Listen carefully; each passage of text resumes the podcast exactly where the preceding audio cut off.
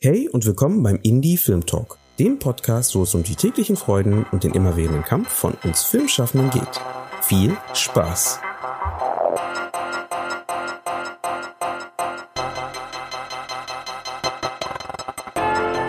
Diesen Podcast gibt es nur durch dich. Damit es noch lange Indie Film Talk Content gibt, unterstütze uns mit einem Abo deiner Wahl bei Steady oder über PayPal. Den Link findest du in den Show Notes. Danke dir. Und jetzt viel Spaß mit einer neuen informativen Folge vom Indie Film Talk Podcast.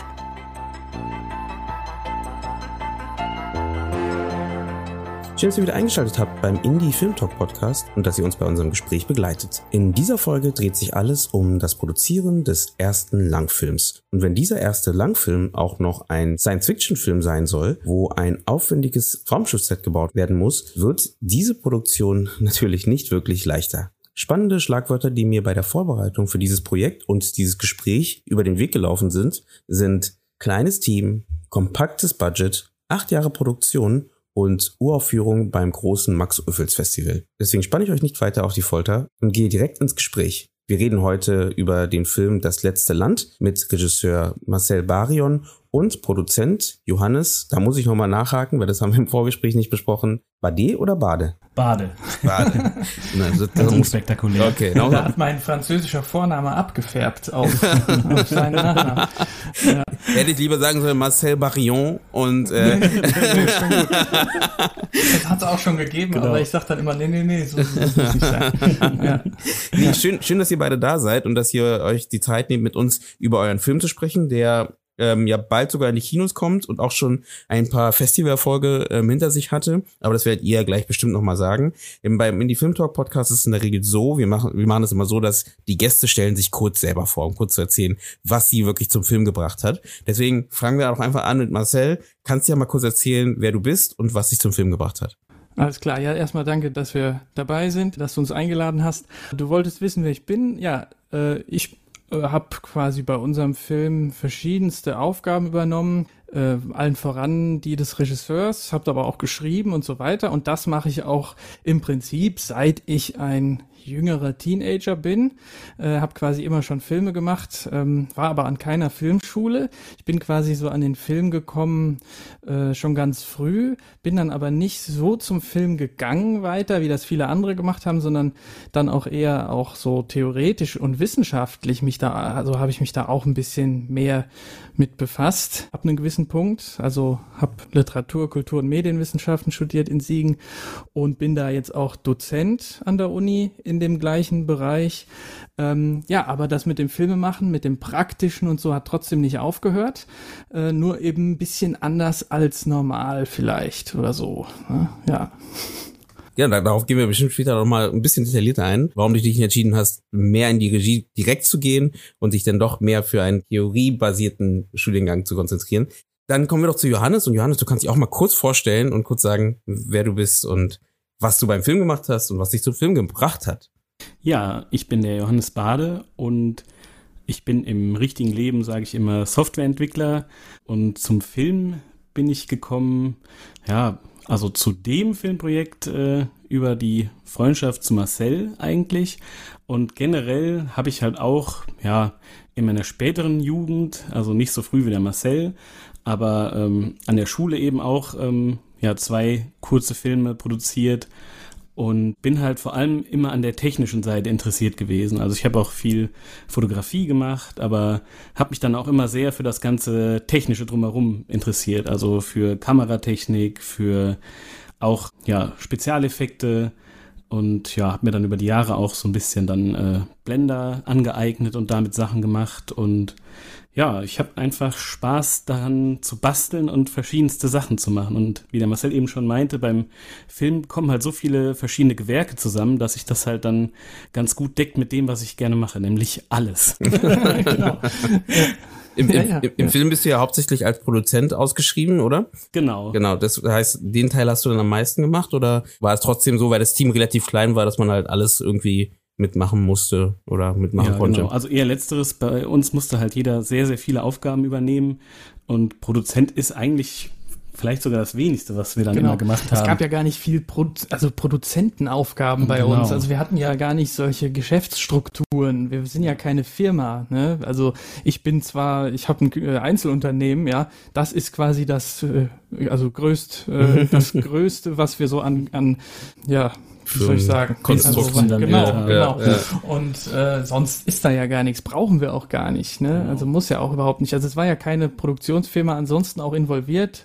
Das ist ja auch wirklich als nicht nur Indie, nicht nur No Budget, sondern auch ja eher wie so ein, man, man sagt manchmal gerne so Do-it-yourself-Projekt, ne? sagt man ja manchmal auch. Ne? So hat das im Prinzip auch angefangen. Und ne? das ist auch ganz greifbar, weil zum Beispiel eine der ersten Aufgaben, die ich zusammen mit dem Marcel gemacht habe, ist nämlich nicht ein paar Stücke Holz zusammenzuschrauben und dann äh, meine Raumschiffmodellsammlung kaputt zu machen und daraus ein neues Raumschiff zu bauen. Das ist Genau. eigentlich so eine der ersten offiziellen Handlungen, die so wirklich an dem Film äh, stattgefunden genau, haben. genau. Ja. Und genauso ist eigentlich dann auch alles, dass man auch einfach mit Sachen dann angefangen hat und dann gesehen hat, wie sich das dann so weiterentwickelt. Genau, und trotzdem immer alles vor so einem bestimmten Hintergrund, weil bevor man das gemacht hat, wusste man natürlich auch, äh, was äh, ungefähr mit diesen Holzstücken passieren soll, nämlich, dass die halt zu dem Raumschiff werden wollen. Und über das Raumschiff an sich ist schon ganz früh gesprochen worden. Also eigentlich war das erste, was so uns interessiert hat, tatsächlich erstmal sowas, was mit Production Design zu tun hatte. Dann, Und dann unter, unter, immer- unterbreche ich dich Ja. kurz, bevor du da weiter Ja. erzählst, weil ich würde gerne einmal kurz mal für die Leute, die den Film noch nicht kennen, ähm, das Ja. mal kurz erwähnt, um was es geht. Es ist ein Kammerspiel, das kann ich schon mal jetzt gleich sagen.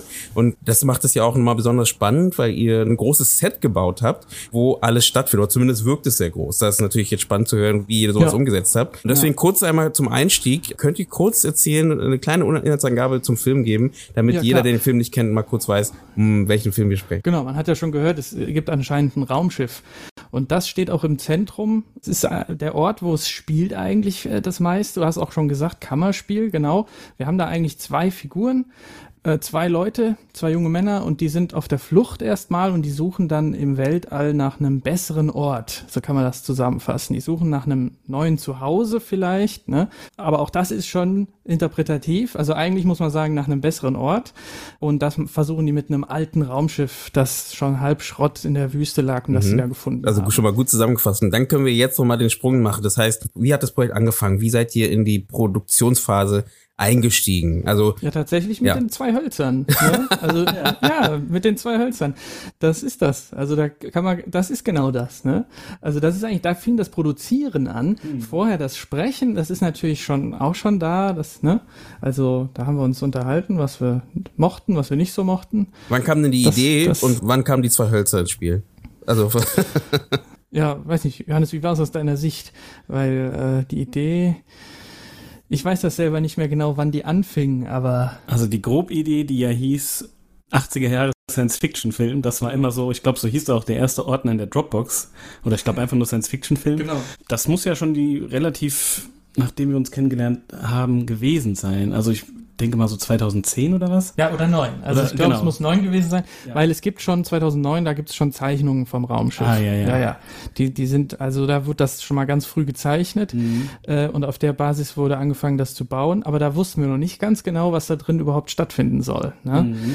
Aber es war schon, es hat schon gereicht, dass wir wussten, wir wollen eine schöne Situation haben mit wenigen Leuten, vielleicht zwei oder drei in diesem Raumschiff äh, und das soll irgendwie ein bisschen klaustrophobisch sein und das äh, muss dann da auf irgendeine besondere Reise gehen und so. Aber das hat erstmal gereicht und dann kamen wir erstmal äh, zum Raumschiff. Also wie soll das sein, wie soll das wirken und aussehen und so. Und dann kam so eins zum anderen, dann hat das wieder abgefärbt auf die Situation und auf die, auf die Geschichte und so. Also das wurde äh, überhaupt nicht irgendwie getrennt voneinander betrachtet, sondern immer so, immer so das eine und das andere zusammen betrachtet. Genau, so als Perspektive kann man ja dann auch sagen, wenn wir jetzt 2009 sind, dass ja dann 2014 die Hauptdreharbeiten mit den Schauspielern waren Ja. und dass das Drehbuch aber erst äh, kurz vor den Dreharbeiten eben auch fertig war. Also Ja. das war halt eben so ein Prozess, der halt ja auch sehr untypisch ist. Also es gab einfach nur eine Grobidee, was man so machen wollte und dann ist man halt eben über ja, über verschiedenste Stationen dann immer weiter dahin gekommen, dass man dann auch irgendwann wirklich drehen konnte und ein Drehbuch auch hatte. Ja, ich glaube nämlich, dass das was ist, was du interessant findest, weil ähm, das ist was, da könnte man ja sagen, ja, ist das nicht ein bisschen gefährlich, das Drehbuch so kurz vor Schluss erst, also vor Drehbeginn erst fertig haben und so, könnte man ja sagen, ne? Aber es ist eigentlich bei uns so gewesen, das musste so sein oder das war auch von Vorteil, äh, weil wir die ganze Zeit mit einbeziehen konnten, äh, was unsere Möglichkeiten waren. Also die ganze Zeit das, was uns zur Verfügung steht, ja embraced haben, ne, das angenommen haben und dann immer auf dieser Basis auch wieder die Geschichte geformt haben, ne? Und das ist glaube ich was, was man so im No Budget Bereich, also was da ganz dankbar ist, weil es sonst vielleicht passieren kann, dass man da, ne, ich glaube, das passiert auch hin und wieder, vielleicht auch oft, äh, dass man sich alles mögliche ausdenkt und es dann aber nicht hinbekommt, ne? und dann nur irgendwelche Kompromisse macht und so. Aber wenn man von Anfang an weiß, ähm, ja, was, so, was sind unsere Grenzen, dann probiert man auch was aus. Man muss ja die Grenzen auch kennenlernen und so. Und dann weiß man, ja, das können wir machen, das nicht. Ne? Zum Beispiel haben wir mal gedacht, was ist eigentlich, was wäre, wenn wir einen außerirdischen, ein außerirdisches Wesen im Film hätten, ne? Und dann weiß ich noch, wie der Johannes sagte, dass das, äh, dass wir das vielleicht besser nicht machen. Ne? Ja, weil das also, dann, hätten wir nicht gut hinbekommen. Also das habe ich auch damals gesagt, irgendwie das kriegen wir, glaube ich, nicht hin. Also so ein sowas Unbelebteres wie, äh, wie ein Raumschiff und so, das habe ich uns halt zugetraut. Da kommen wir auch nochmal zu, das ist ja eigentlich nicht so ganz unbelebt. Ja. Äh, das war uns dann auch wiederum wichtig. Aber äh, genau, so bei irgendwelchen außerirdischen Wesen und so haben wir gedacht, nee, das, das kriegen wir nicht gut hin. Das lassen wir auch direkt dann raus aus der ganzen äh, Ideengeschichte schon. Genau, also dass man sich direkt vorstellt, was kriegt man hin und was nicht. Und dann übertreibt man das natürlich trotzdem nachher, ne? Also wie bei uns mit dem Raumschiff. Ist ja trotzdem dann ein bisschen eine übertriebene Sache gewesen. Aber trotzdem so aus dem, also aus einer demütigen Haltung heraus der Sache gegenüber, ne? Weil man dachte, ja, das können wir, das können wir, das eher nicht, das eher nicht. Mhm. Das und, heißt, äh, ihr habt, ihr habt ja. geschrieben, genau, ihr habt parallel geschrieben und ähm, ihr habt parallel dann gebaut, das Raumschiff, also das Set habt ja. ihr parallel gebaut ähm, und das hat mhm. fünf Jahre gedauert? Ja, das Set eigentlich so dreieinhalb, ähm, weil das fing dann erst. Wo habt ihr denn das gemacht, dass, ihr, dass es so lange da stehen kann? ja, das ist äh, angeschlossen an mein Elternhaus. Da ist so eine große Lagerhalle, die ja so als Party-Location oder sowas benutzt wurde schon mal. Ähm, das ist halt so ein altes Gebäude, was ja früher auch industriell genutzt wurde und dadurch sind dann noch so manche Teile des Hauses halt so, dass man die auch für sowas dann zweckentfremden kann. Und ja, dann habe ich damals meinen Eltern gesagt, dass wir da mal so ein Jahr lang ein Raumschiff drin bauen, das dann drehen und das dann wieder abbauen. Und das hat dann doch ein bisschen länger gedauert und das steht auch heute noch da drin. Ja, aber das hat den Eltern von Johannes gefallen und auch immer noch, die finden das richtig gut. also habe ich immer so den Eindruck. Ist es als ganzes dann, Stück da, da drin? Glück gehabt. Ist es als ja, ja. ja? Okay, das heißt. Genau, also es ist fast, also es ist ein abgeschlossenes Set komplett. Also da kann man auch keine Wände rausnehmen oder so. Das Einzige sind diese Schlafkojen. Die kann man vom Set abtrennen, aber ansonsten ist das schon fast wie so ein kleines Häuschen im, im Haus quasi. Mhm. Und äh, deshalb könnte man das auch nur rausnehmen, indem man das vollständig zerstört. Also zumindest zum größten Teil zerstört. Also ich finde es spannend, weil ihr auch sagt, ich meine, ihr hattet ja geringes Budget für das Projekt und dass ihr da einfach schon klug an euer, euer Skript rangegangen seid und so geguckt habt, wie können wir was erstellen, was irgendwie, wie ich schon sagt, was machbar ist. Könnt ihr mal kurz sagen, was war denn euer Budget? Habt ihr versucht, irgendwie eine Förderung irgendwie mit an Land zu holen oder eine andere Art von Finanzierung? Oder habt ihr von vornherein gesagt, dass das Projekt wuppen wir von selber? Also ganz am Anfang haben wir gedacht, das wuppen wir selber. Ich glaube, jeder sollte wie viel? 500, nee, 200 ja, ja. Euro in den ja, Topf werfen. Also wir waren halt ja zu viert, also vier Produzenten quasi. Und dann sollte halt jeder einfach so 200 Euro in den Topf werfen und dann können wir das schon wuppen. Haben wir gesagt, das lang klappt das schon. Ja. Das ist noch aus der Denke heraus, die man halt vorher hatte. Ne? Also man geht jedes Mal so ein Level up bei jedem Projekt. Ne?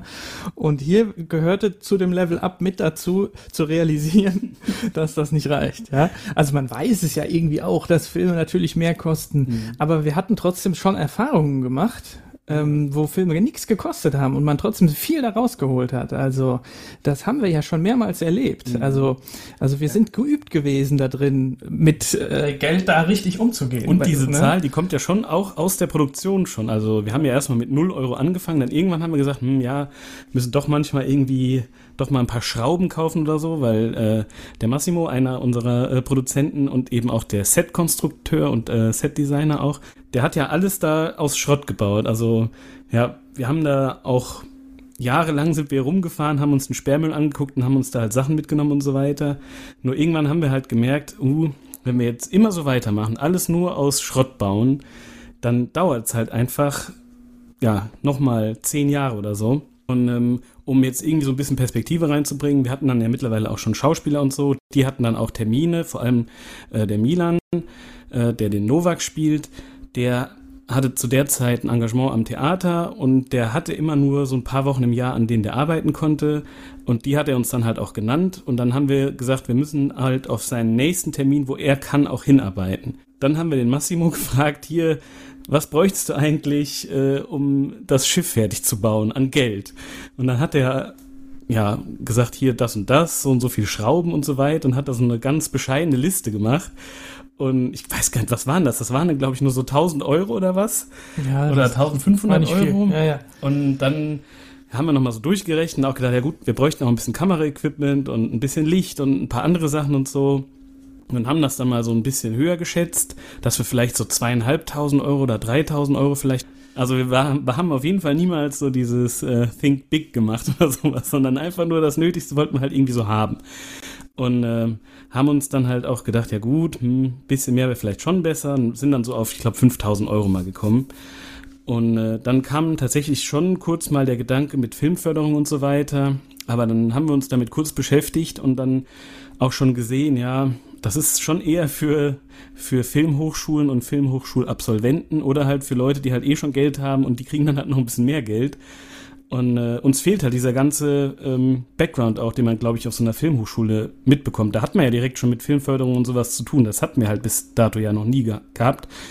Und ähm, dann sind wir relativ schnell eben auf Crowdfunding gekommen. Genau, weil dazu muss man vielleicht noch kurz sagen, dass, dass äh, es ist auf jeden Fall, das war eben unser Eindruck, ne? Das ist das Wichtige. Es kann ja sein, dass wenn wir irgendwo hingegangen wären zu einer Filmförderung und hätten das da gepitcht oder was auch immer man da machen muss, dass die gesagt hätten, ja, ist ja super, das fördern wir, ja. Mhm. Es kann ja sein. Ähm, aber wir haben uns das so nicht vorgestellt. Also wir hatten den Eindruck, das klappt nicht und deswegen machen wir Crowdfunding. Also das war uns dann also, auch genau, einfach was? Ganz schnell. Ja, das war uns auch, ich meine, so muss man es halt, äh, also es ist weniger so, dass wir überhaupt uns damit so viel beschäftigt hätten, also mit Filmförderung und dann so eine ausgereifte Meinung dazu bekommen hätten, sondern eher andersrum. Genau, dass, dass wir, das Crowdfunding genau. klang halt auch einfach gut, weil genau. man dadurch ja eben auch schon so eine Fanbasis und so weiter aufbaut. Ne? Ja. Also man hat ja damit direkt auch einen Kreis von Adressaten, die das interessiert, die dafür schon Geld gegeben haben und so. Und das kam ja damals gerade so auf. Ne? Man hatte ja noch gar nicht so viel Crowdfunding oder wir jetzt auf jeden Fall nicht so um uns rum ja. mal erlebt. Die Idee war uns aber sympathisch und so mit dem ja. Crowdfunding. Und dann war irgendwann das gar keine Frage mehr. Dann wurde das eben gemacht. Ne? So ist das auch. Ne? Ja. Wie, wie war denn euer Prozess, dort reinzugehen ins Crowdfunding? Also was habt ihr gemacht, um da die Leute zu erreichen? Ja, wir haben ein Pitch-Video gemacht, äh, wo ich da stand und äh, so im halbfertigen Set, weil wir hatten ja schon was, das ist glaube ich wichtig, ne? Mhm. dass man schon was zeigt, was man schon gemacht hat, aber halt noch nicht zu viel und dass man dann zeigt, was man machen könnte, wenn man jetzt Geld bekäme ein bisschen. Äh, und dafür war dann halt noch so eine Art Fake-Trailer sozusagen, ähm, wo man dann, wo wir auch schon Aufnahmen drin hatten, einerseits schon mit den Darstellern, also schon mit den beiden Originaldarstellern, weil wir das da schon wussten schon ganz früh und haben die das schon gemacht gemacht. Äh, und dann halt auch schon mit, mit verschiedenen Effekt, Shots äh, und dann ähm, haben wir da auch schon direkt kommuniziert, wir wollen das alles mit Practical Effects machen, ohne CGI und so und das hat auch einigen Leuten gefallen. Das war uns auch nicht vorher so klar, ob das jetzt was ist, was besonders ankommt oder was auch immer. Aber es kam dann bei genug Leuten an und also ich glaube, also am, am, wichtigsten war, dass man einfach nicht nur erzählt hat, was man vorhat, sondern auch schon was ein bisschen gemacht hat und dann das zeigen konnte. Also da war zum Beispiel auch das Hauptraumschiff-Modell, äh, das kleine Modell, das war ja auch schon fertig. Das konnte man also auch schon zeigen und verwenden in dem in den Shots und so. Das war, glaube ich, auch gut. Also, ne, weil sonst kann ja jeder alles erzählen. Ja, das stimmt, ne? das stimmt. Ja. ja. Und dann wurde halt viel, ja, über Facebook und so weiter, über Bekannte eben versucht, so ein bisschen Leute zu mobilisieren. Aber wir hatten dann auch wiederum Glück, dass wir da ähm, an Leute rangekommen sind. Unter anderem einer, der für ähm, Heise, den Heise Verlag, äh, arbeitet oder schreibt. Der hat dann einen Artikel über ähm, das Crowdfunding gemacht und darüber ist halt ganz, ganz viel halt reingekommen oder ganz viele Leute halt auch und dann eben auch überregional, weil vorher war das schon eher so ein bisschen dass halt die Leute hier aus der Region, da kriegt man das ja mit, dann kommt man auch mit sowas mal in die Zeitung natürlich, weil, also zur Perspektive, wir kommen ja hier aus Siegen. Ähm, das kennen schon gar nicht mehr so viele Leute, glaube ich. Und ja, aber für hier, ja, wenn sowas passiert, dass Leute so einen Science-Fiction-Film machen, ist das halt schon eine große, größere Newswert halt eben, auch mal da im Lokalfernsehen und so weiter. Aber dieser überregionale ähm, Kontakt eben über diese Telepolis-Artikel war das, glaube ich, ne? Mhm, ja. Ähm, das hat dann eben nochmal so einen richtigen ähm, Boost. Da sind wir auch, nachdem der Artikel erschienen ist, war dann auch das Crowdfunding-Ziel glaube ich, an dem Tag ja, da war das, war das erreicht und dann wurde es halt noch ein bisschen mehr. Ja. Genau. Ja, das war, das war dann auch am Ende so, dass dann gar nicht die meisten hier aus der Region kamen, mhm. ne, sondern die kamen von überall aus Deutschland. Also kannst irgendeine Stadt sagen, dann war da irgendeiner, der, der 10 Euro oder mehr gegeben hat. Ne? Und viele davon ähm, haben wir ja doch kennengelernt. Das ist halt auch ja, das Schöne an dem Crowdfunding. Ja, also, ja, die, wir genau. haben da so einen Setbesuch dann auch angeboten und den man da dann buchen konnte. Ja, oder manche sind, sind äh, zu, zu manchen Festivals gekommen, mhm. ne? Zum, zum Max Ophüls, da kamen welche an, ne? Die mal, wo die dann so, die dann auf sich aufmerksam machten. Ne? genau. Ihr meintet ja gerade, das war am Anfang vom Crowdfunding in Deutschland. Glaubt ihr, das war so eine Hilfe auch dafür? Weil Crowdfunding ist ja wirklich schon krass viel Arbeit, ne? Die Leute wirklich dafür zu mobilisieren, da zu unterstützen, Geld zu geben, etc. Ist recht für den Film, meistens für narrative Filme nochmal besonders schwer, weil halt eben da nochmal schwieriger ist, irgendwie so eine Nische zu finden, als wenn man jetzt, ist natürlich trotzdem Science Fiction, ist ja eine Art Nische, aber wenn man jetzt äh, sagt, man macht einen Fußball-Dokumentationsfilm, ist wahrscheinlich einfacher, diese Nische zu bedienen mit der Crowdfunding-Kampagne als eben vielleicht eurer Film. Euer, ja, wer weiß, aber ich, ich ja. glaube, dass wir schon, weil guck mal, wir hatten ja, also unsere Nische, die hat ja drei Dimensionen eigentlich. Die hat ja die Dimension, es ist ein deutscher Independent-Film, also es ist ein, es ist überhaupt mal ein deutscher Film, so. Dann ist es ein Genre-Film auch, ne? Und äh, halt ein Science-Fiction-Film. Und das aus Deutschland, die zwei Dimensionen, ja, Deutsch und Science-Fiction ist ja nicht gewöhnlich, ist ja ungewöhnlich, ne? Das heißt, das finden ja viele dann schon interessant. Also das hätte ich dann auch interessant gefunden. Das gibt's ja manchmal, aber schon nicht so oft, ne? Aber da hätte man Und ja auch ein bisschen Sorge, ja. dass halt der Film irgendwie cheesy wird oder so, oder? Also das wäre doch so, das man, genau, genau, das wäre der erste Gedanke wahrscheinlich, man denkt so, mhm. ach, da versucht wieder mal jemand irgendwie ja. äh, Amerika nachzumachen. Genau, das kann sein. Und dafür war ja gut, dass wir schon was zu zeigen hatten. Und dann kann ja jemand entscheiden, ob er das cheesy findet oder nicht, oder ob das gerade was ist, was gefällt. Und das ist ja die, die dritte Dimension noch, das mit den Practical Effects. Ne? Weil da holst du auch noch mal so bestimmte Leute ab, also die das mögen, ne?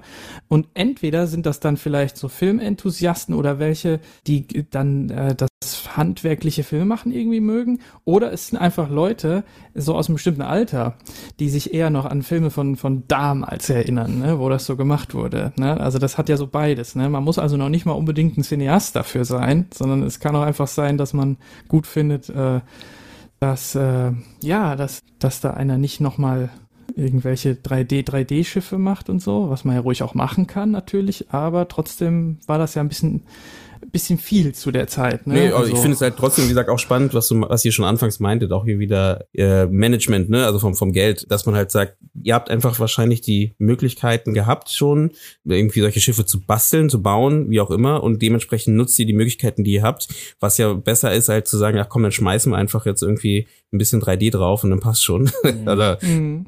CGI drauf. Und das, das ist also eine spannende Herangehensweise auf jeden Fall. Klingt zumindest so. Ja, es war auch immer schon her, vom Ästhetischen her gedacht. Also es sollte immer schon auf eine bestimmte Weise aussehen. Also das ist nicht nur, nur eine Story und dann wird die irgendwie, äh, irgendwie, irgendwie ausgekleidet und irgendwie dahin gebracht, sondern von Anfang an war das ja als, als Film gedacht, also als ein Ding, was aus Bildern besteht. Ne? Und die Bilder, die sollten schon auf eine bestimmte Weise aussehen. Das war uns schon auf eine, auf eine Weise wichtig. Ne? Also nicht nur so irgendwie äh, eine Geschichte irgendwie in Bilder kriegen, sondern eher so müsste es aussehen, solche Bilder müssten es sein. Und dann, welche Geschichte passt wohl dazu? Also ein bisschen umgekehrt gedacht. Mm. Ne? Warum ja. habt ihr euch entschieden, gleich einen, äh, einen Feature-Film draus zu machen und nicht erstmal daraus einen Kurzfilm zu machen? Ja, haben wir eine Standardantwort. Ne? genau, am, Anfang, äh, am Anfang hatten wir auch wirklich eher so an einen Kurzfilm gedacht, ähm, weil ja, wir auch dachten, so ein Langfilm, das ist halt ein bisschen ambitioniert. Aber nachdem man dann halt schon so viel Arbeit da reingesteckt hat in die ganze Geschichte, hat man sich gedacht, ja, also jetzt nur also nur einen Kurzfilm aus dieser ganzen Arbeit hier zu machen, was wir bis jetzt schon gemacht haben, und da waren wir ja noch gar nicht so weit mit dem Film, ähm, lohnt sich einfach nicht. Und äh, ja, dann wurde sich eben darauf geeinigt, einen Langfilm zu machen. Ja.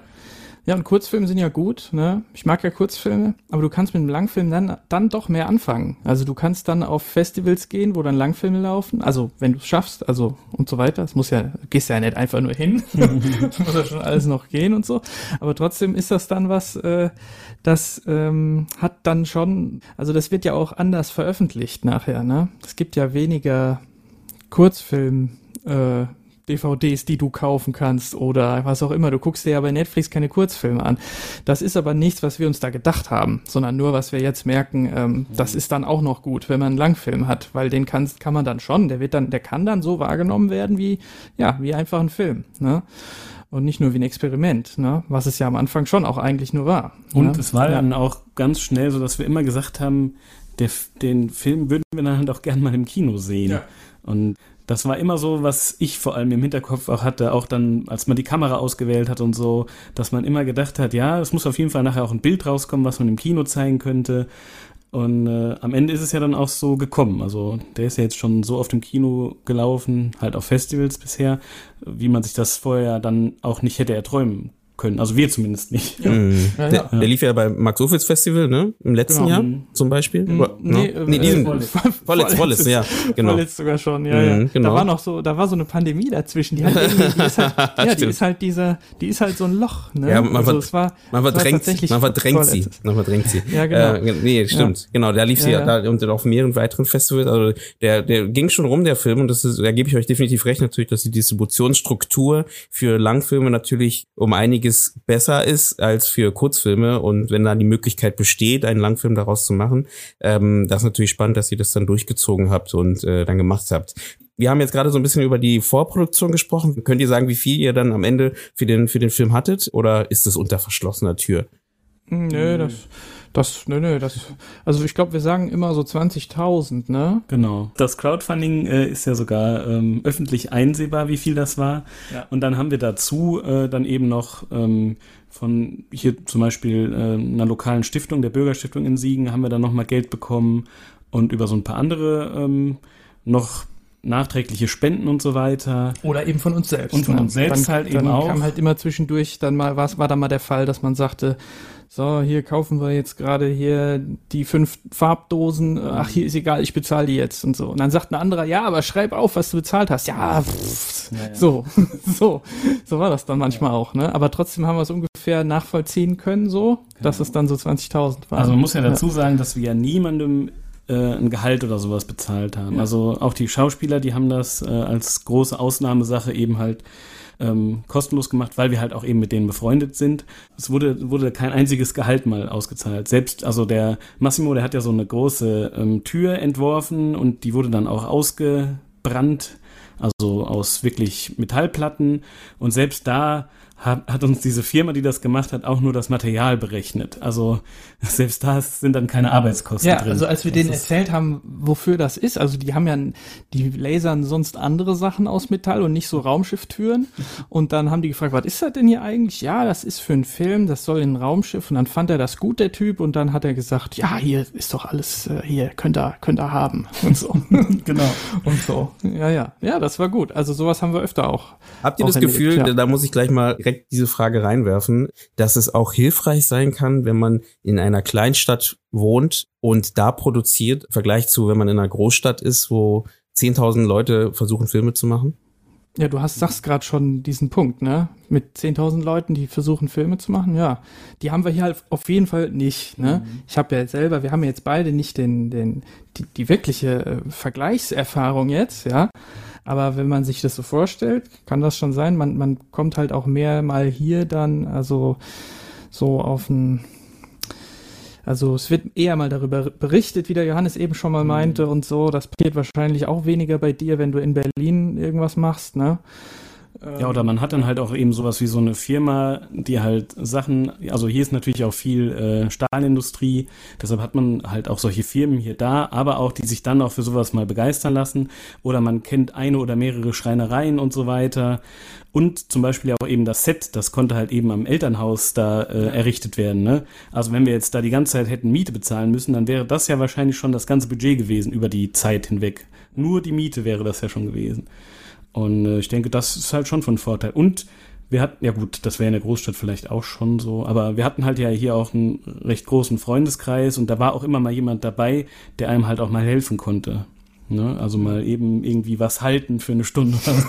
was, ja, was oder halten. was abschleifen oder ja, ich weiß nicht was. Ja, was aber was halten, das ist gar nicht so schlecht. Also das weißt du vielleicht auch, ne? dass auch oft mal einer einfach mal was halten muss. Das stimmt. Das ist auch bescheuert, das ist eigentlich, ne? Aber das, das gab's immer schon, ne? Ja, da muss einer noch hier, der muss, wir brauchen noch einen, der mal was halten kann. Ja, ja. ja, ja. Aber genau, da, da wäre genau dann die Frage. Also das heißt, euer Team habt ihr aus Freunden ähm, zusammengestellt, aber gab's auch dann die, die Schauspieler sind auch noch mal dazugekommen. Wie habt ihr die überzeugt, mitzumachen bei dem Projekt? Ja, sagen, also es ist ja so, das waren dann nicht nur Freunde, also es sind Freunde, aber es sind trotzdem Freunde, die was drauf haben. Also das ist so beides. Ne? Also also und manche Freundschaften sind auch deswegen überhaupt entstanden. Also weil man den Film hatte. Also wie bei uns ja, zum Beispiel bei Johannes und mir ja zum Beispiel auch. Ne? Mhm. Also das, da war man nicht erst befreundet und dann hat man gedacht, man macht jetzt einen Film und dann ja, was kannst du denn so? Sondern es war eher so so beides auch so gleichzeitig so. Ja, weil man überhaupt schon diese Interessen hatte, hat man dann auch miteinander dann daran gearbeitet und dann äh, hat auch, dann war das auch wieder Teil der Freundschaft. Ne? Mhm. Das war bei dem, bei dem Philipp auch, der, ähm, der andere, der da sehr viel gemacht hat, auch am Raumschiff, der viel Elektronik gemacht hat und wie wir immer sagen, das Raumschiff zum Leben erweckt hat. Äh, das war auch einer, den äh, kannte ich auch jetzt von der Uni hier. Ähm, aber kennengelernt so richtig hat man sich wegen dem Film dann doch, ne? Mhm.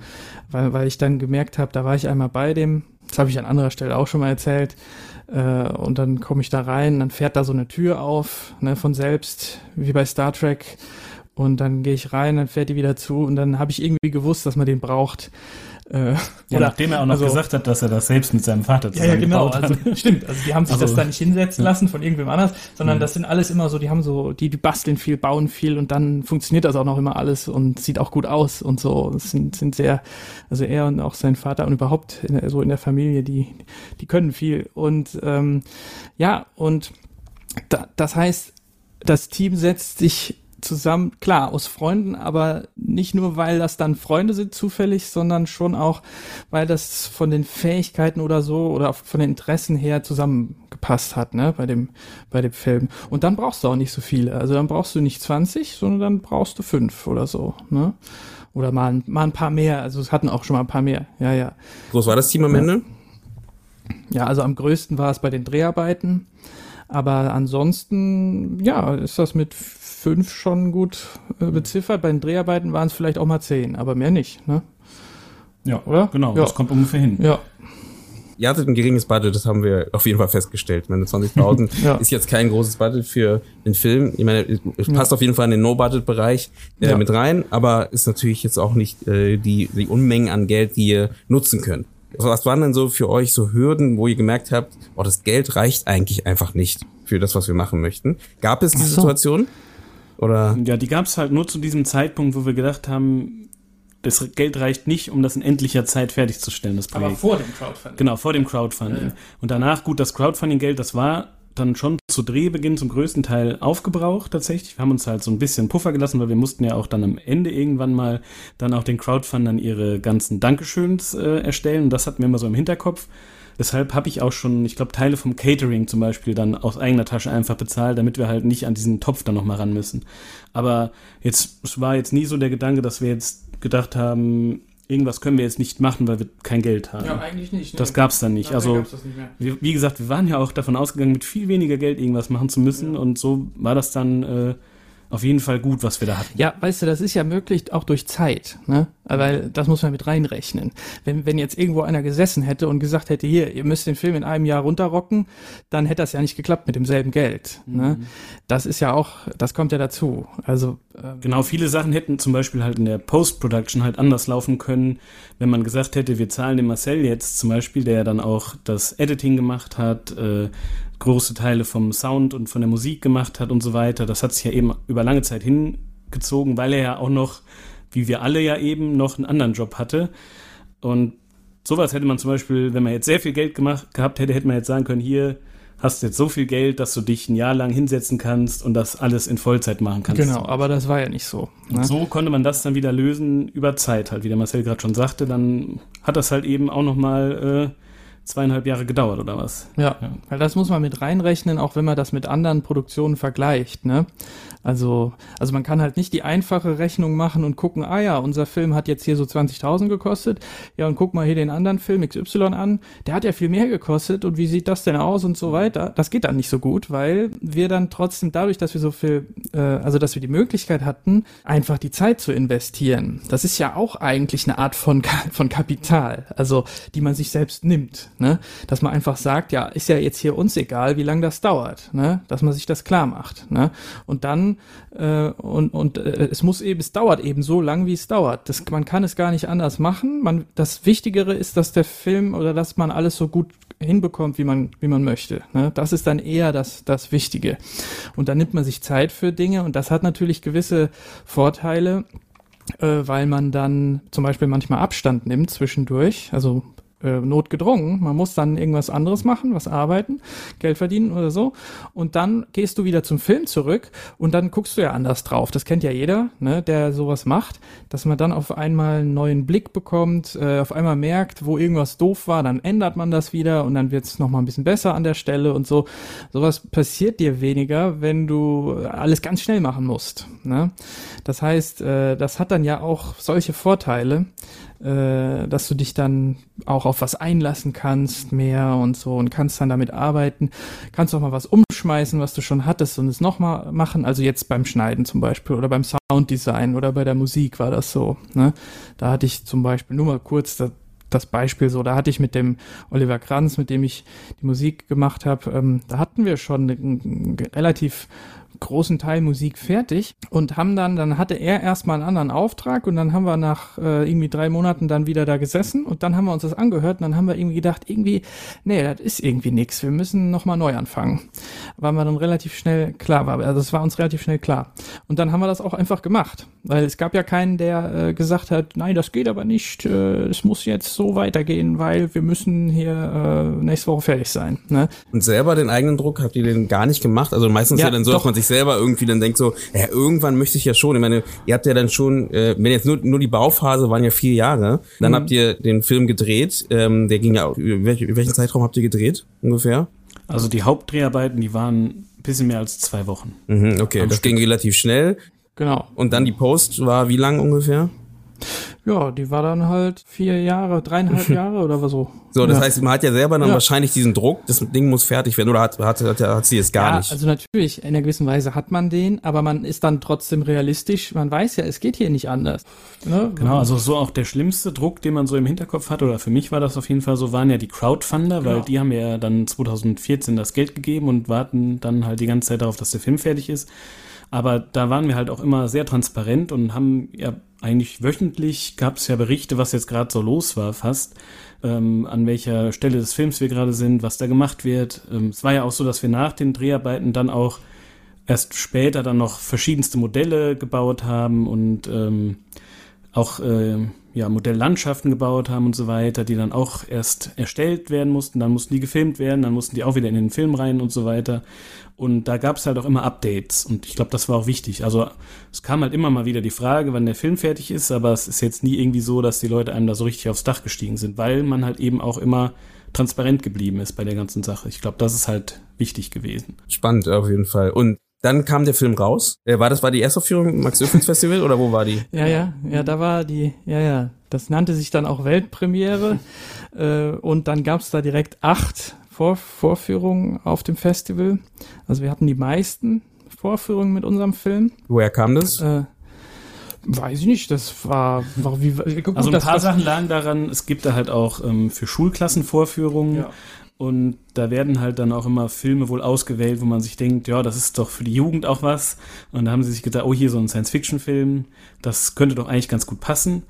Und äh, dadurch hatten wir da, ich glaube, zwei oder ja, drei zwei. alleine waren, schon. Da waren genau. zwei. Ja, zwei ja, Schulvorführungen hatten wir mhm. da. Die anderen waren aber einfach so, also einfach so angesetzt, ja. ne? Einfach, äh, ja, nein, aber äh, was man aber auch dazu noch sagen muss, du, du sagst das so, äh, und dann war, dann kam der Film raus. Also da, da war ja, also das, wir hatten den ja eingereicht bei ganz vielen Festivals, ne? Und das hörte auch eine Zeit lang nicht auf. Immer dieses Einreichen, dass man immer guckt, ja, hier könnte man noch einreichen oder hier oder hier. Und da gab es ja erstmal Absagen, ne? Äh, und auch erstmal eine Zeit lang so, dass wir auch ein bisschen Angst bekamen, hoffentlich nimmt das, nimmt den mal irgendeiner jetzt, ne? Äh, hoffentlich wird der mal irgendwo gezeigt. Hattet ihr ein Testscreening, wo ihr gesehen, wo ihr für euch schon mal gesagt habt, so funktioniert er und scheinbar verstehen ihn die Leute so? Oder habt ihr das einfach nur nach? Ach so, du meinst mit äh, Publikum? Ja, mit Publikum, äh, ja, genau. genau also nur okay. mit den Ja. Leuten aus dem Team haben wir das. Ja, aber, mal mal ein gemacht. paar, aber da waren auch ein paar dabei, äh, die dann den auch zum ersten Mal sahen und so. Der Nils Der. Nils, ja, ja, und die genau. Vicky. Ja, ja, genau. Mhm. Ja, ja. Aber nicht so kein großes äh, Publikum.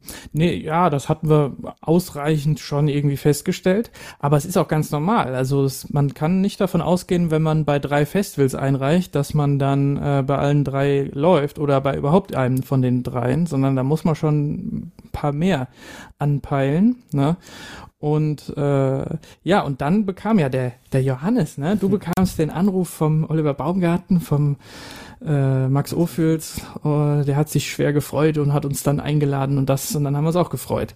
Aber das war trotzdem was Besonderes. Das war nicht einfach nur, äh, ja, jetzt kommt der Film raus, sondern das war dann äh, wie ein kleiner, ja, wie soll ich sagen, eine Erleichterung. Oh, ah, dann haben wir jetzt, jetzt, das ist doch, und dann war es auch Ja, noch und so dann was war es Gutes. Max ne? Ophüls, ja, ja. was man auch wirklich so kannte und was auch groß ist und so. Also das war schon äh, richtig krass. Ja. Und dann kam ja die nächste Herausforderung, weil jetzt sollte der Film ja wirklich da im Kino laufen.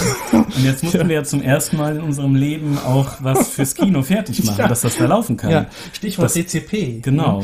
Ja, ja, ja. Und äh, das hatte dann ja nochmal seine eigenen Herausforderungen. Und auch da hat sich dann wieder ausgezahlt, dass wir in einer Kleinstadt wohnen. Oder es ist ja sogar eine Großstadt, aber äh, oder ist manchmal, Ja, ich weiß knapp. nicht genau. Ja, es ist- genau. es ist- wir, wir anderen immer so ja, zwischen genau. Großstadt und nicht Großstadt. Aber ähm, wir haben halt hier ähm, ein Programmkino in der Nähe und mit dem Betreiber verstehen wir uns halt auch äh, ganz gut und ja, da hatten wir dann halt die Möglichkeit, auch das DCP mal auszuprobieren und mal zu gucken, wie funktioniert das hier überhaupt alles. Und da haben wir dann halt auch direkt festgestellt, dass da noch einiges zu tun war dran, weil Ja. wir dann, der Farbraum war falsch gewählt. Ja, und der äh, Center kam von hinten links. Das muss man mir vorstellen. Genau, Ton vertauscht und keine Ahnung, manche Sachen viel zu leise, manche Sachen viel zu laut. Ja. Und ähm, dadurch, dass wir aber diese Möglichkeit hatten, das da zu testen und der wiederum, der Betreiber des äh, Victoria-Kinos hier in äh, Hilchenbach oder in Dahlbruch, Ja.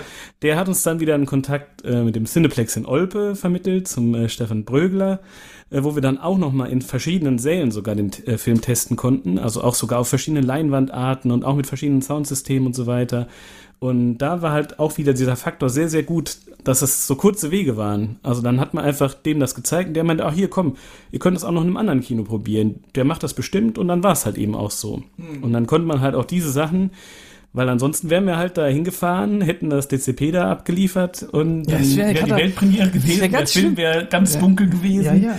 Der Sound wäre schlecht gewesen, hätte alles so sein Ja, können. genau. Also da, das wäre ganz schlimm gewesen, aber es war ja dann nicht so. Und trotzdem weiß ich noch, der Johannes hatte da schwer Angst, Mhm. als der Film dann lief bei der Weltpremiere, also das erste Mal vor einem Publikum, all- alles irgendwelche Leute, die man nicht kennt, ja, Mhm. äh, und die auch keine Crowdfunder waren, also die einfach nur auf dem Festival sind, ne, Mhm. und sich dann da denken, ach, was ist das denn hier? Das gucke ich mir mal an, ne. Mhm. Das ist ja auch eine neue Erfahrung gewesen, ne. Mittlerweile haben wir uns voll dran gewöhnt. Ja, ja, ne? das war Aber das- ganz Ja, ja. stressig und ganz schlimm. Genau. Und ich dachte auch die ersten 15 Minuten lang, vielleicht habe ich denen doch das falsche DCP gegeben, was nach 15 Minuten einfach aufhört, was wir halt immer im Kino hatten zum Testen.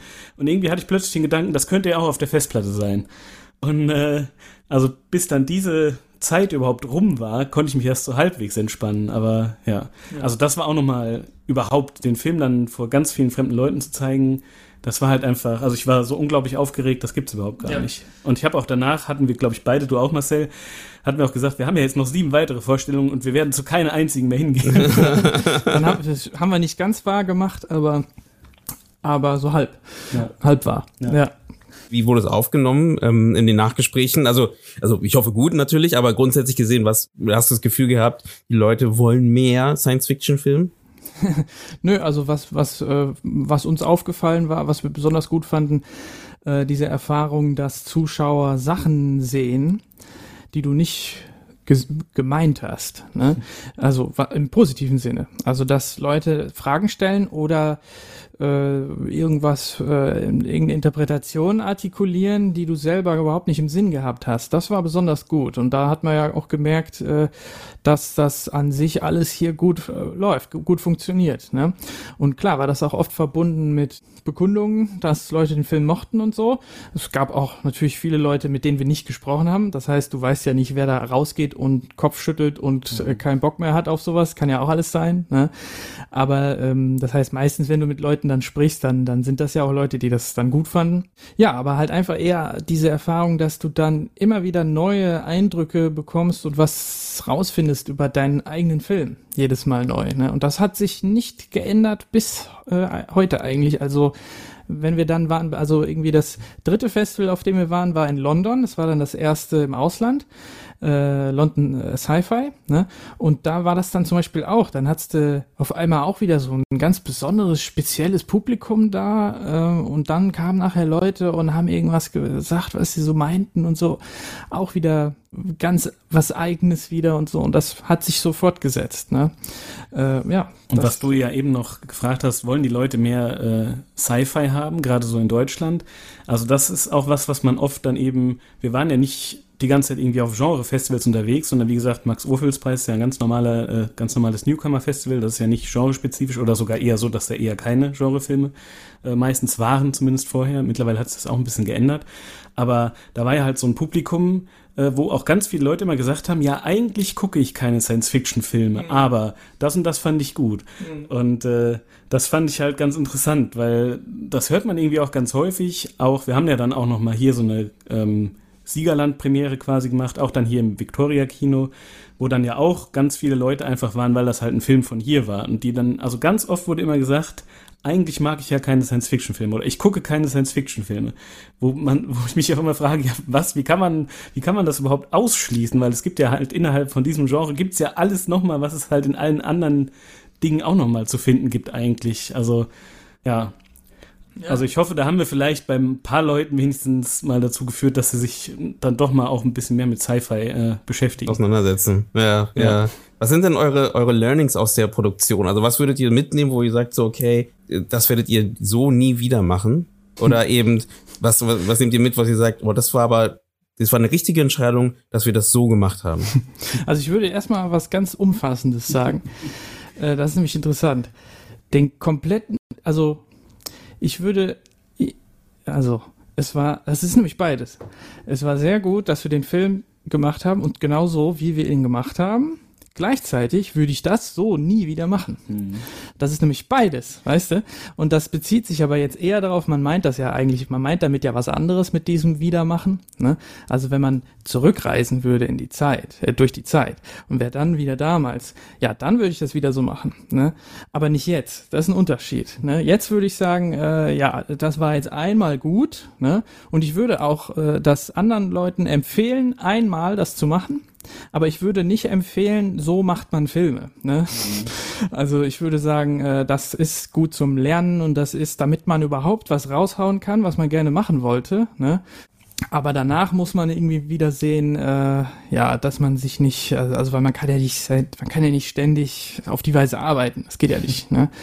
Weil du machst ja, das ist ja schon, das ist schon anstrengend. Also und äh, ja, also äh, dann muss es irgendwie anders weitergehen.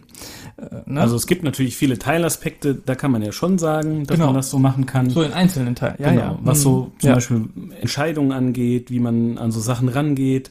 Ähm, vielleicht ja auch, obwohl nee, noch nicht mal eigentlich das Crowdfunding. Das würde ich heute, jetzt für den nächsten Film, würde ich das auch nicht mehr machen. Mhm. Weil sich da ja auch so viel geändert hat. Irgendwie macht ja jeder jetzt Crowdfunding und ich glaube, es ist da auch schwerer aus dem Markt rauszustechen.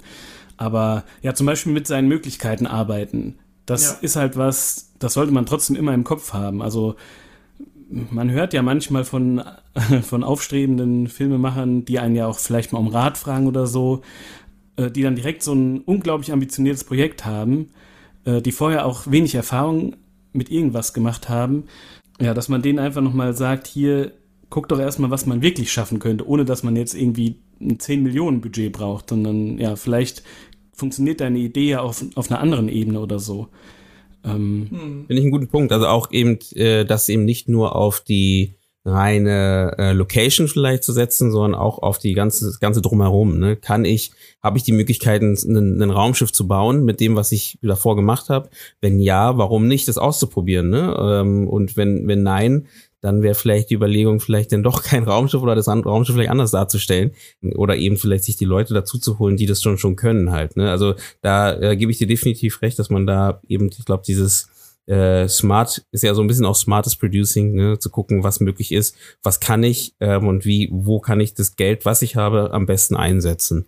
Und äh, das, das, das, das klingt so, als ob ihr das ganz gut hinbekommen habt, weil ihr auch so gemeint habt, dass ihr das auch so parallel entwickelt habt und geguckt habt, okay, welche Möglichkeiten haben wir und wie weit können wir da das Drehbuch so anpassen, dass es halt in dieses Korsett reinpassen kann. Mm, ne? mm, das, das finde ich super mm. spannend. Ich, ich würde mal so allgemein fragen, Fehlt es denn euch allgemein so im deutschsprachigen Bereich? Wenn jetzt haben wir 2021, ihr habt 2009 angefangen ähm, an, an Science-Fiction-Stoffen ähm, aus Deutschland äh, oder deutschsprachigen Science-Fiction-Stoffen? Ja, also ich meine, es gibt ja tatsächlich jetzt nicht so viele, also im Filmbereich. Ne? Ähm, wo sonst? Also, wenn du sagst, im Filmbereich? Ja, bei Serien hat es ah, ja, also ich okay. meine, Dark kann man ja vielleicht mal so nennen als was, was ja. so ein bisschen in den Bereich. Genau, also, also das, sticht, das sticht eben hervor dann, genau. ne, Dark, ne, das mhm. war jetzt, da wurde viel drüber geredet und das, da hat man gesehen, ah ja, sowas geht auch und so. Da muss man immer, immer aufpassen, woran liegt sowas auch überhaupt, ne, dass es wenig gibt in der Richtung, ähm, das stellt man sich manchmal auch zu einfach vor. Ne? Ich glaube, es gibt viele Autoren und Regisseure und überhaupt Leute, die sowas machen wollen würden und könnten. Und äh, da würde was Gutes rauskommen. Und das sieht man ja auch an Dark. Ne? Aber es ist dann auch zu einfach zu sagen, da sind dann immer so Produzenten, die wollen es anders haben. Das ist auch ein bisschen zu einfach. Das ist oft so Leute dann wieder zu beziehen und so. Das sind dann natürlich auch so Strukturen, die drüber liegen und so. Und dann ist das so eingefahren und so. Äh, das ist so ein großes Ganzes großes Ding irgendwie. Ähm, und äh, ja, da, wir, da waren wir ja total abseits von. Da hatten wir ja nichts mit zu tun. Ne? Und äh, deswegen äh, könnte man sagen, ja, dann kann man jetzt so, konnte man dann so einen Film machen, wie wir das gemacht haben. Ne? Trotzdem war das aber jetzt nicht unser Programm. Also wir haben jetzt nicht vorgehabt, äh, den deutschsprachigen genau das zu machen, was äh, es nicht so oft gibt in mhm. Deutschland. Ne? Mhm. So, ne?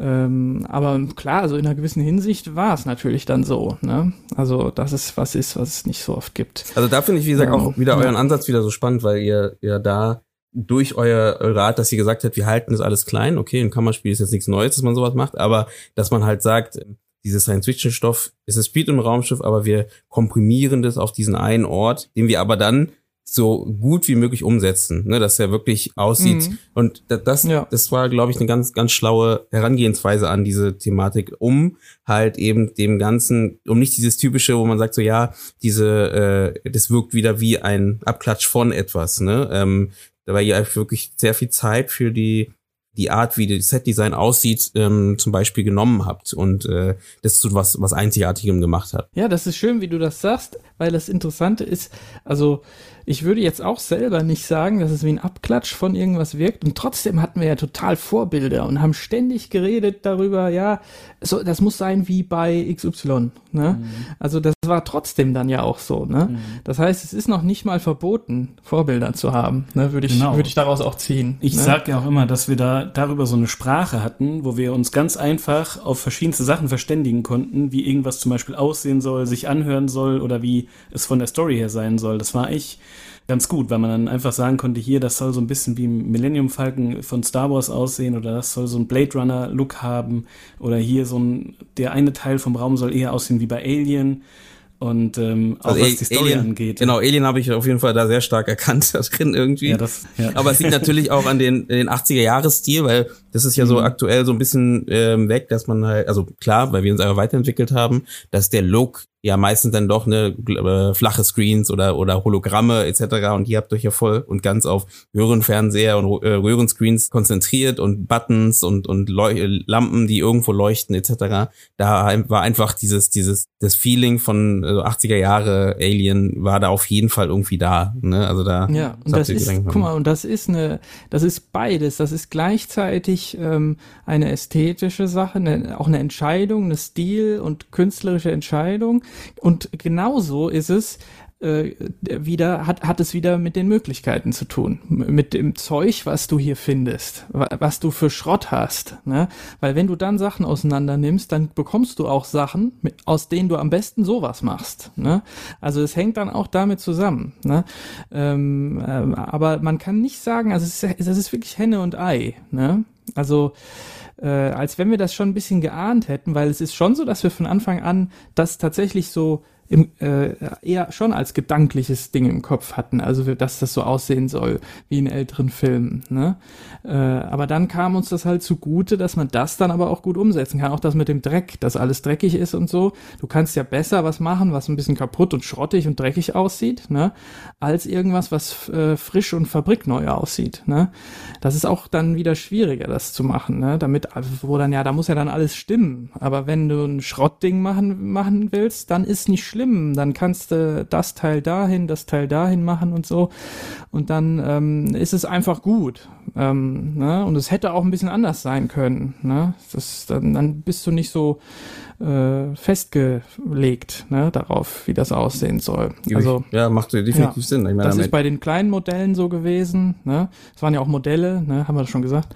Äh, klar, haben wir gesagt. Mhm. Und äh, ja, und bei dem Innenraum ja auch dann. Wie habt ihr die Modelle aufgenommen? Habt ihr da ähm, Greenscreen gehabt oder ähm, wie habt ihr da diese das Raumschiff im, im Weltall dargestellt? Das war von der Greenscreen und äh, mit so einem selbstgebauten motorisierten Slider, wo man eine Bohrmaschine dran anschließen musste, um den zu betreiben, wo dann das, äh, die Kamera nach vorne bewegt, an dem Schiff vorbei zum Beispiel. Und äh, dann, also es war ja auch alles selbst gemacht, also auch was man dann wieder hinter dem Raumschiff sieht, also das äh, Weltall, ne? Das ist ja auch wieder, besteht aus Aquarienaufnahmen, aus ähm, einer schwarzen äh, Pappe, wo Löcher reingestochen wurden und dahinter war halt eine große Lichtquelle und äh, Speisestärke einfach auf eine, auf eine Glasplatte, eine schwarze Glasplatte gestreut, sind dann auch die Sterne dann nochmal oder so Sternnebel. Und also es wurde halt alles irgendwie gebaut aus, aus verschiedensten Sachen halt immer. Ja, das, also alles, was man quasi als Bildobjekt äh, da hatte, das war wirklich physisch da. Ne? Äh, und das Zusammensetzen, ne, das war natürlich, das geschah am Rechner. Ne? Also da, also Compositing war digital natürlich. Ne? Also das heißt, da hatte man dann die verschiedenen Aufnahmen äh, von der Pappe mit den Löchern oder von den äh, Farbspielen im Aquarium und so weiter. Die wurden aber dann äh, digital miteinander kombiniert und und zusammen gegradet auch und so. Ja, und dann mit ganz viel mit Layern und mit allem Möglichen. Ja. Auf jeden Fall sehr spannend. Also auf jeden Fall ein cooles Projekt, was ihr da umgesetzt habt und auch umgesetzt bekommen habt. Und man könnte die Folge ja nennen, aus äh, Müll einen Feature-Film machen. Äh, ja. Definitiv. Ja, du musst nur beachten, also da, wenn jetzt der Massimo hier wäre, wird er sagen, ja, das war nicht alles Müll. Es war nicht, ja, wirklich. Also, weil, weil die Tür war ja dann kein Müll, ne? Hat man ja von erzählt. Mm. Oder ähm, Dann nenne ich die Folge zum Teil aus Müll einen Feature-Film genau. machen. Genau, ja, genau. Das macht den, genau. das macht den Titel noch, noch charmanter. Nein, ähm, nee, super. Dann wäre doch mal die Frage, ähm, komm, wir kommen langsam zum, zum Ende, deswegen wäre meine Frage noch an euch, was, was sind denn die nächsten Projekte? Geht euer nächstes Projekt auch in eine ähnliche Richtung? Seid ihr schon dabei an einem nächsten Projekt? Oder wartet ihr jetzt gerade, weil der Film kommt ja jetzt bald in die Kinos. Wenn diese Folge kommt, glaube ich, kommt der Film in der nächsten Woche in die Kinos. Ähm, da könnt ihr gleich mehr dazu sagen. Aber habt ihr jetzt weitere Projekte, die gerade starten, wo ihr gerade dran ich seid? Ich fange mal an, weil bei mir ist es kürzer. Ich habe also bei der äh, äh, auf, auf den Festivals schon immer gesagt, dass das für mich äh, der, der erste und letzte Feature-Film sein wird. Ach krass. Ähm, jetzt in letzter Zeit juckt es mich jetzt doch wieder in den Fingern und äh, ich habe auch noch mal ein bisschen Kameraequipment investiert und so, dass man vielleicht doch noch mal irgendwas macht. Aber prinzipiell ja, sehe ich da jetzt gerade für mich jetzt nicht wieder so ein Großprojekt vor der Tür. Und das ist beim Marcel ja vielleicht dann schon eher anders. Ja, schon, aber auch nicht ganz. Also, weil ähm, im, im Prinzip ist es bei mir auch so, dass ich jetzt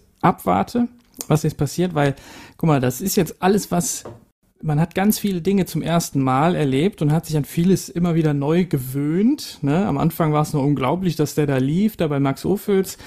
Und dann war es unglaublich, dass er in London lief und so. Und irgendwann dann war es so, dann kam irgendeine Zusage aus Spanien und dann hat man nur noch gesagt, ja, schön, ja, ja, gut, gut. Aber man, sonst war dann gar nichts, ne? Fand man dann auch gut, aber das war dann nicht mehr so, so was Besonderes. Das heißt, man hat sich immer so ein bisschen an die Sachen angepasst, an die, an die, man hat sich dran gewöhnt. Und jetzt kommt ja auch erstmal wieder was. Also jetzt kommt er ins, äh, in die Kinos, also in Deutschland, Österreich, Schweiz, äh, so, so wie halt die Kinobetreiber wollen. Ne? Kommt drauf an, wer den dann wirklich zeigt und ähm, wann und wo und wie oft und so. Äh, bin ich gespannt. Äh, und dann, äh, das kommt, er kommt übrigens auch in äh, Norwegen ins Kino ähm, und äh, es gibt noch so ein paar andere Verleihe in anderen Ländern, äh, weil wir haben ja quasi einen Weltvertrieb, den haben wir ja auch auf einem äh, Festival. Genau, das wäre ähm, nochmal eine spannende Frage. Quasi ne? aufgegabelt. Genau, ja, ja, das, genau. weil das nämlich auch, dafür war das ja mit den Festivals auch gut. Ne? Also wir, wir hatten ja einfach erstmal einen Film und dann lief der auf Festivals und da hat man erstmal noch keinen Verleih gehabt. Da war ganz oft die Frage, tja, wie ist das? Findet man jetzt dadurch, dass man auf Festivals geht, einen Verleih oder oder muss man da mehr machen oder was muss da passieren oder oder was, ne?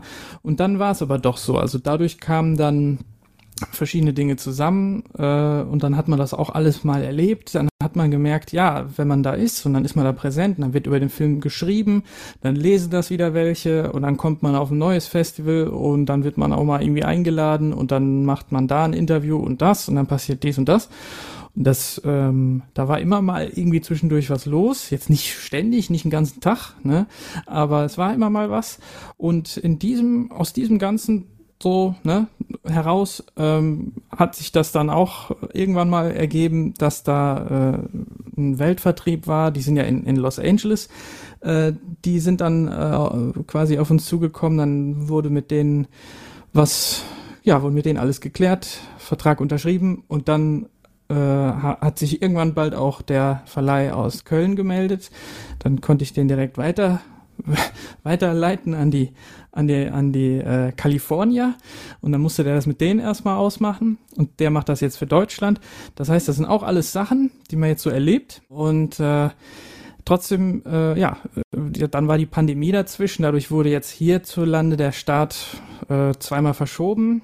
Und jetzt, jetzt, jetzt kommt er ja. Was ja auch gut ist vielleicht, äh, ne? Also jetzt sind die Kinos wieder offen. Ne? Also jetzt. Ja, ja, gut, klar. Ne? Ja, und, und jetzt genau. vielleicht hat man noch den den, äh, also man hofft ja immer noch, dass jetzt gerade die Leute wieder richtig Bock auf Film, äh, Kino haben, ne, weil so lange nicht möglich mhm. ist. Und ich meine, jetzt ist gerade haben wir so eine so eine Horrorwelle im Kino, ähm, ganz, äh, also jetzt bei dem Start jetzt vom Kino wieder, ähm, da kommen relativ viele Horrorfilme raus. Vielleicht sticht man da mit so einem Film, der vielleicht in eine andere Richtung geht, so ein bisschen heraus, ne?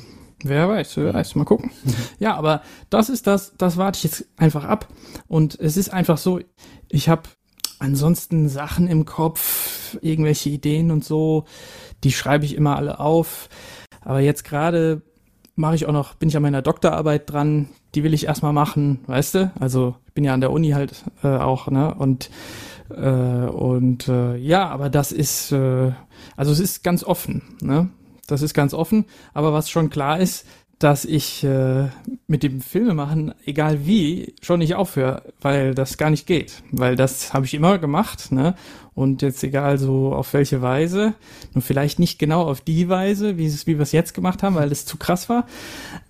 Aber äh, es gibt noch genug andere Weisen, wie man das machen kann. Ne? Und äh, da, da wird irgendwas schon gemacht aber ich bin da nicht so, ich, ich hetze mich da jetzt nicht so. Da muss man erstmal gucken. Ich glaube, das ist eine ganz gute Eigenschaft, da sich nicht zu hetzen und zu schauen, was auf einen zukommt. Und äh, dabei aber, wie du schon sagst, selber trotzdem weiter äh, Geschichten zu entwickeln oder oder weiterzumachen. Ja, weil das kann man eh immer machen, mhm, ne? Das, mhm. man kann immer alles erstmal aufschreiben, das muss man auch, ne? Und dann muss ich das äh, finden und zusammenfügen, ne? also Ideen. Und äh, wenn es nur ganz äh, partikuläre Sachen sind, nur wie eine Szene, was da irgendeiner theoretisch machen könnte, sowas muss man immer alles aufschreiben. Und äh, noch ohne, dass man weiß, was das für ein Film sein könnte. Ne? Und, und dann äh, irgendwann kann sich das alles zusammenfügen. Ähm, dann merkt man erst, wofür das war. Ja, ne? da gebe ja. ich dir definitiv ja. recht. Super. Vielen Dank auf jeden Fall, dass ihr da wart, dass ihr euch die Zeit genommen habt, hier, hier vorbeizuschauen und ähm, ja, euren gerne. Film. Ja, danke für die Einladung. Genau. Und, und bin natürlich auch gespannt, was jetzt passiert. Wollt ihr noch mal sagen, wo findet man raus, wo der Film läuft? Gibt es eine Webseite, wo man das genau einsehen kann? Ja, also dasletzteland.de ist unsere Webseite. Klar, da äh, wird man darüber sich informieren können. Äh, aber jetzt gerade wissen wir das auch noch nicht so genau. Es, wir haben schon gesehen, da wird, da ist was in Köln, in Berlin ist was, in Nürnberg. Das sind, glaube ich, einzelne Vorstellungen. Ne? Aber äh, da wird bestimmt noch was dazukommen. Naja, und nachher gibt's natürlich auch noch eine DVD und eine Blu-ray und auch eine Limited Edition, wo auch noch eine Bonus-Disc mit Special Features bei ist. Äh ja, und da ist dann auch ein Making-of. Und genau. das ist ja vielleicht auch vor allem für die ZuhörerInnen hier interessant, ähm, sich das vielleicht mal zu Gemüte zu führen. genau, ein schönes, langes Making-of, wo man das alles auch nochmal und noch ein paar Sachen mehr, weil ich sag nur, ich sag noch so Sounddesign, Musik wurde ja auch auch äh, irgendwie alles so selbst gemacht sozusagen. Ich finde ja, es wird immer alles selbst gemacht. Also auch auch Hollywood-Filme werden selbst gemacht, aber von mehr Le Leuten. Und dann hat man das Gefühl, das wäre nicht selbst gemacht. Weißt du, was ich meine? Das ist komisch, ne? Also ich, ich finde, eigentlich ist alles selbst gemacht. Also, also auch von einem, von einem, von einem Drucker oder von, einem, von irgendeinem Roboter, der macht das doch auch selbst.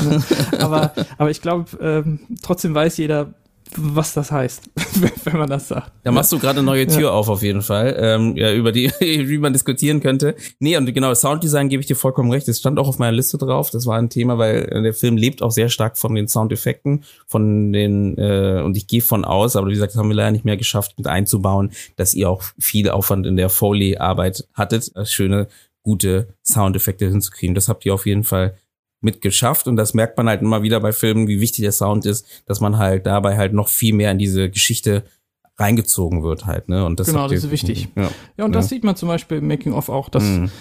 wollte ich Perfekt, nochmal dazu genau, packen. Das, das ist, Ein, ja, das, ja, dann, äh, dann sieht man auch, also ja, ja, man sieht dann auch nochmal, wo jeder so involviert war und was wer so wo gemacht hat und so. Und jeder, der hier beteiligt war, hat da schon einiges reingesteckt von sich. Ja.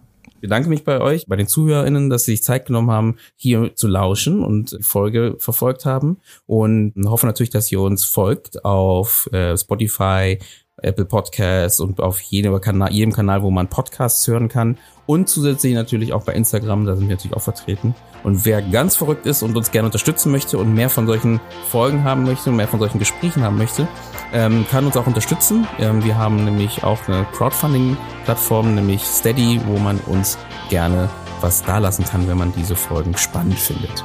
Würde uns auf jeden Fall auch freuen. Deswegen bleibt mir gar nicht mehr so viel zu sagen. Ich bedanke mich noch einmal und sage schönen Tag, schönen Abend oder schöne Nacht und ja, ciao. Tschüss, tschüss. Ciao.